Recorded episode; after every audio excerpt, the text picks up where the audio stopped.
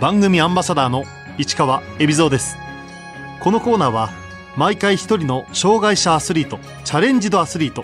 および障害者アスリートを支える方にスポットを当てスポーツに対する取り組み苦労喜びなどを伺います。パラパワーリフティング中島明子です。中島明子選手1975年千葉県出身の45歳。現在は兵庫県尼崎市在住です。東京大学大学院博士課程に在学中の2006年交通事故に遭い脊髄を損傷。30歳で車椅子生活となりましたがパラカヌーと出会い世界選手権にも出場しました。その後カヌーのトレーニングとして始めたパラパワーリフティングに競技を転向。関西の製薬会社に勤務しながら強化指定選手として女子50キロ級で東京パラリンピックを目指しています。もともと体を動かすのが大好きだった中島選手。高校大学では部活は機械体操をやっていたんですけれども、まあ、それ以外に遊びでフリースタイルのスキーをしていました。で中学は最初陸上部で転校してから陸上部がなかったんで水泳。小学校はサッカーとかバスケなので基本的に何でもやってます。あのかなりやんちゃな子供時代でした。中島選手は東大大学院の博士課程に進学。人体のメカニズムと病気治療を研究していましたが卒業を間近に控え交通事故に遭ってしまいます。卒業前の1月に交通事故で車に乗られてしまったんですけれども、まあ、その時にあの脊髄損傷になりまして4月からアメリカの FDA の研究機関でウイルスとかワクチンの研究をする予定だったんですけれども、まあ、あの残念ながら胸から下の損傷をして、まあ、左右でいわゆる感覚も違いますし運動機能も異なっているので、まあ、バランスが悪いということからたまに普通の椅子に座ってたりすると落ちたりします。車椅子生活になっただけでなく卒業後に予定していた海外での研究生活も断念することになりました。一時は絶望的な気持ちになりましたがそんな時カヌー競技と出会います。カヌーを始めようって最初に思ったのではなくってもともとは入院中にトリノオリンピックとかパラリンピックをやっていたんですね。でそこでたまたまダイジェストでチェアスキーの存在を知ってこれはやりたいってなったんですけれども働きながらするっていうのは実は難しいんだっていうのをその後退院してから聞いて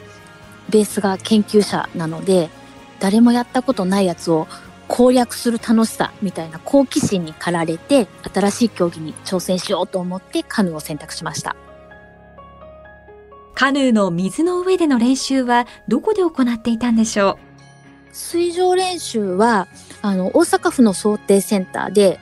高石市っていうところにちょっと南の方にあるんですけれどもそこでボートの方とかドラゴンボートの方がいてカヌーの方はいないんですけれども練習をいろいろサポートしてくださったので、そこで一人でポツンと練習してました。指導者ももちろんいないので、独学で、あの、健常者の向川女子大学が近くにあるので、その大学の練習を見せてもらいに行ったり、国際大会とかに出るようになってからは、海外の選手を捕まえて、健常者、障害者関係なく、聞きたい人に聞くっていうのを繰り返しました。私自身が左右の麻痺のバランスが違うので、直線で進むということが難しかったんですね。ただ、海外の選手って割とバランス悪くても速い選手とかがいっぱいいたので、そういう選手であったり、切断の選手なんかにも、あの、どうやってバランス取ってるんですかとか、体幹使わずに漕ごうと思ったらどういうことやってるかってリハビリやってる選手とかに聞いたりしましたね。持ち前の研究熱心さを生かし、独学でカヌーの腕を磨き、競技を始めて4年目の2016年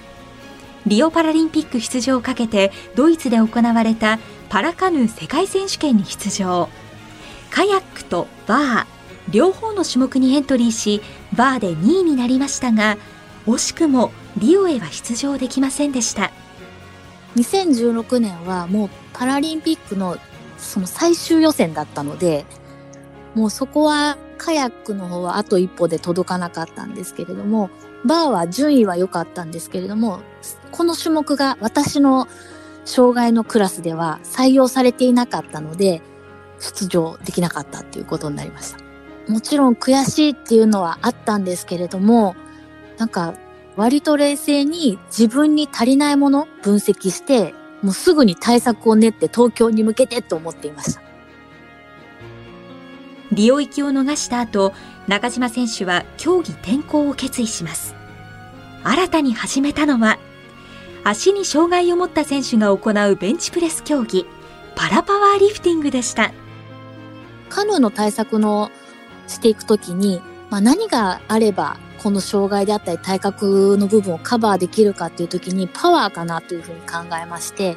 で、これは他の国の選手、それこそオリンピックの金メダリストとかにも話を聞いて、パワーをつけたらどうかっていう話になりました。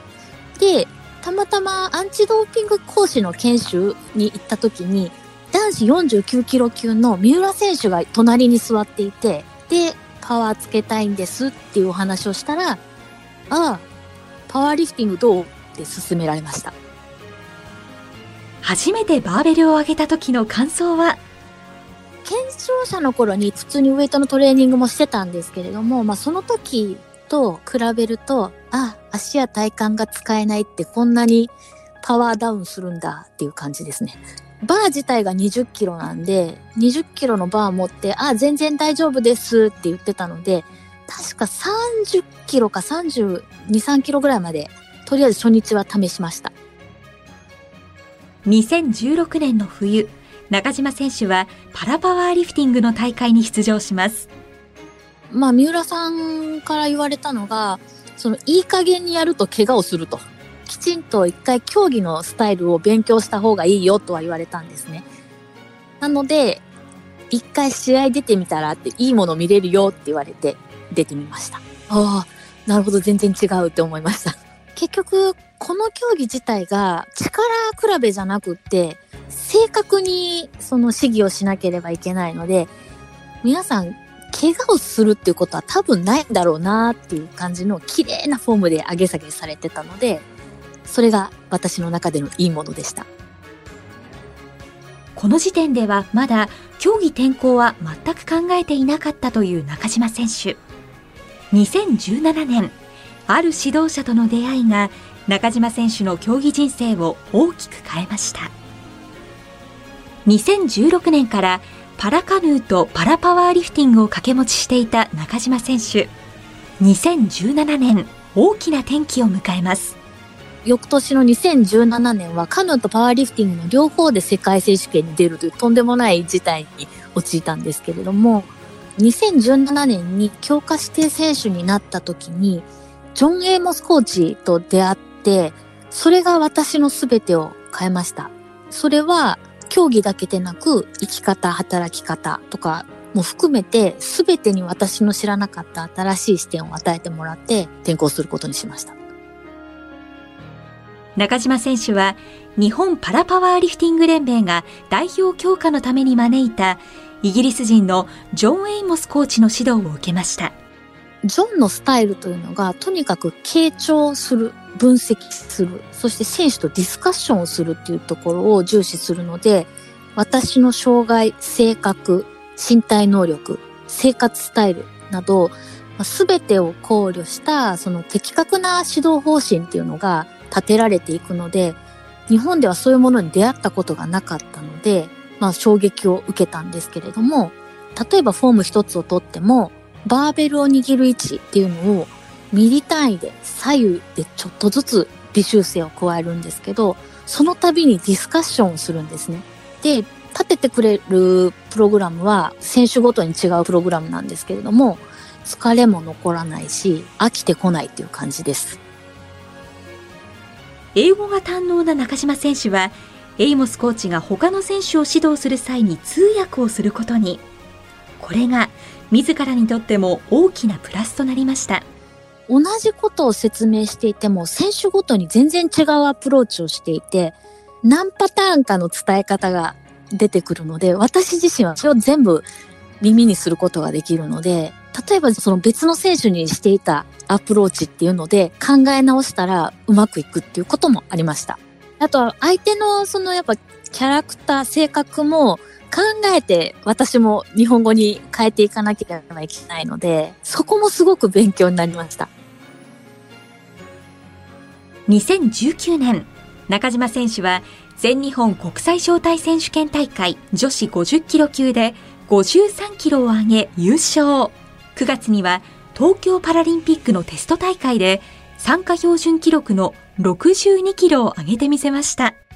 2019年に入る頃から、連盟が設定してくれた、そのジョンが来る合宿の頻度が上がって、集中的にコミュニケーションを取っていったので、いろんな負荷のかけ方っていうのを覚えることによって、すごく伸びたんだと考えてます。ところが、19年の12月、中島選手は右肩の腱を損傷。手術を受け、半年間バーベルを持つことを禁じられました。まあ、使えない体で何ができるかということを、まあ、一度、もう解剖学的なところに立ち返って、自分の身体機能の分析を行って、練習再開時にどういうステップを踏むかっていうのをずっと考えていました。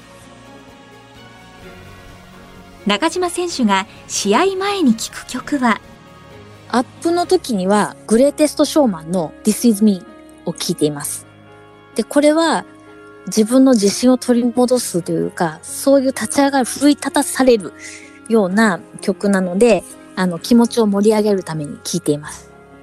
ただ、この競技の場合は、その、緻密さを求められるので、テンションが上がりっぱなしではいけないっていうところになったら、気持ちを落ち着かせるために、You Raise Me Up を聴いています。少しトーンダウンして試合に出ていきます。中島選手はパラスポーツメッセンジャーとして講演活動も熱心に行っています。本来であればスポーツの話をするっていうところがメインになってくるのかなと思うんですけれども、私自身があのちょっと変わったキャリアを持っているんだと思っていて、そのマルチキャリアで人生を楽しむっていうことをメインでお話しするようにしています。で、まあ実際にはその依頼者の方がどんな希望をしてくるかに合わせてストーリーを立てていくんですけれども、あの、毎回必ずやっているのは対話方式で講演をするようにしていって、対面でやるときには直接その人のところに走っていって油断している人に質問したりしながら、毎回フルのアドリブで講演しています。特にあの子供たちに対してやるとすごい発見があるんですけれども、まあ、誰にでも人に勝る何か必ず一つはあるよっていうお話をするようにしていて、で、まあそれをどうやって見つけるのかとか、生きることをどう楽しむのかとか、前向きに生きるためのちょっとしたアイディアっていうのを話すようにしています。中島選手は現在、関西の製薬会社に在籍。京都の研究所で働きながら、仕事と競技生活を両立させています。最初のスキーの時に、まあ、衝撃を受けたんですけど、道具がもう完全にフルオーダーですごいお金がかかると。まあ基本的には競技資金を取ってこなきゃいけないっていうことが一つ。で、もう一つは、年を取ってからの障害者の生活っていうのはすごくやっぱりお金がかかったりするなっていうのもあるので、福祉的なところに頼らずに自分の足で立った方が真の意味での社会復帰かなと思って、競技との両立っていうのをやっています。中島選手にこれからの目標を伺いました。東京に向けては、まあ、MQS の今、あの、標準記録の1キロ上という成績のまま、怪我をしてしまって止まっていたっていうところもあるので、実際にその頭角ラインの85キロっていうところに、あと6月までの間にどこまで近づけるかっていうところが自分を試すチャンスだなとは思っています。で、最終的に東京の向こう側にあるパリへのドアを開けるっていうことも視界に入れながら、まあ自分の可能性を信じてできることをやるのみじゃないかなというふうに考えています。